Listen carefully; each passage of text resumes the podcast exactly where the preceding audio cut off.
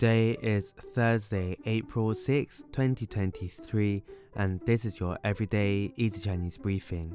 大家好，我是林老师, and in under 5 minutes every weekday, you'll learn a new word and how to use this word correctly in phrases and sentences. Today's word of the day is 整,整, which means whole. Let's practice by making different words, phrases, and sentences with 整. The first word is 整体,整体, which means entirety. A way of using it in a sentence is 这个问题需要从整体上考虑。这个问题需要从整体上考虑。This problem needs to be considered as a whole. Another word we can create with 整 is 整齐,整齐 this means neat. A way of using it in a sentence is 我们把桌子上的文件整齐地摆放好。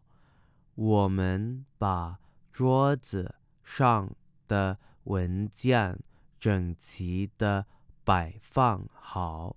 We neatly arrange the documents on the table. Finally, we can create the word 整理,整理, which means to organize.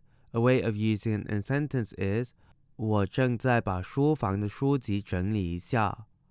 我正在把书房的书籍整理一下。I'm sorting out the books in the study. Today we looked at the word 整, which means whole, and we created other words using it. These are 整体 entirety, 整齐 neat, and 整理 to organize.